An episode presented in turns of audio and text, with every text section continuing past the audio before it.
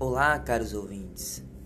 Meu nome é Flávio Franco, sou aluno da Uninter, aqui do Polo de Camaçari. Hoje vamos tratar de um tema, de um assunto muito delicado, um desastre natural que ocorreu ali na região serrana, no Rio de Janeiro. Nos dias ali de 11 e 12 de 2011 cenário triste, caótico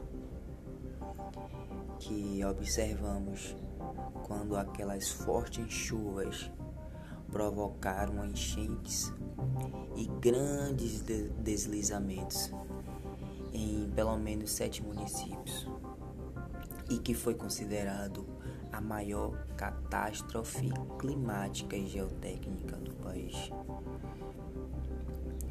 Apesar de conviver anualmente com enchentes e alguns deslizamentos, a região serrana ali nunca havia até então vivido uma situação daquela gravidade. Bairros inteiros foram cobertos em questão de segundos. Não obstante esse esforço, as pedras foram imensas. Mais de 900 mortos. Eu falei mais de 900 mortos. Cerca de 350 desaparecidos e milhares e milhares de desabrigados. Além de graves danos à infraestrutura, à economia e à geografia da região afetada. A região com belas montanhas, clima ameno, solo fértil, e muitos rios. A ocupação da região serrana do Rio de Janeiro teve início no século XIX, com a instalação de colonos originários, especialmente da Suíça e Alemanha.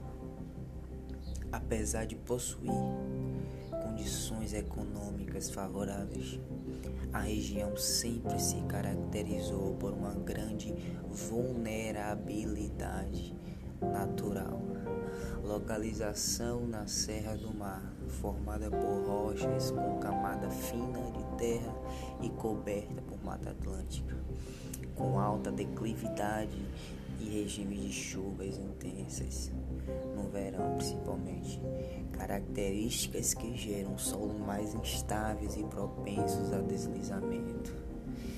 As condições naturais somou-se o fator humano Durante anos, as encostas e margens do rio foram objeto de desmatamentos e ocupações irregulares, o que agravou ainda mais a vulnerabilidade da área, fazendo com que as fortes chuvas comuns no verão provocassem com frequência erosões, inundações e deslizamentos. Então, como se trata de um morro e ainda ação humana de desmatamento, for o solo de barro argiloso, eu vejo como uma prevenção seria um local asfaltado com um sistema robusto de dreno para águas pluviais.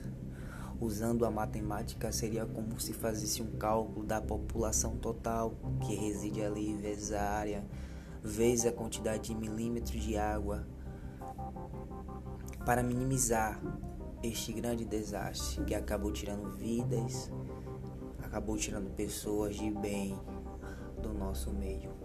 Isso é lamentável. Obrigado. E eu aqui finalizo meu podcast.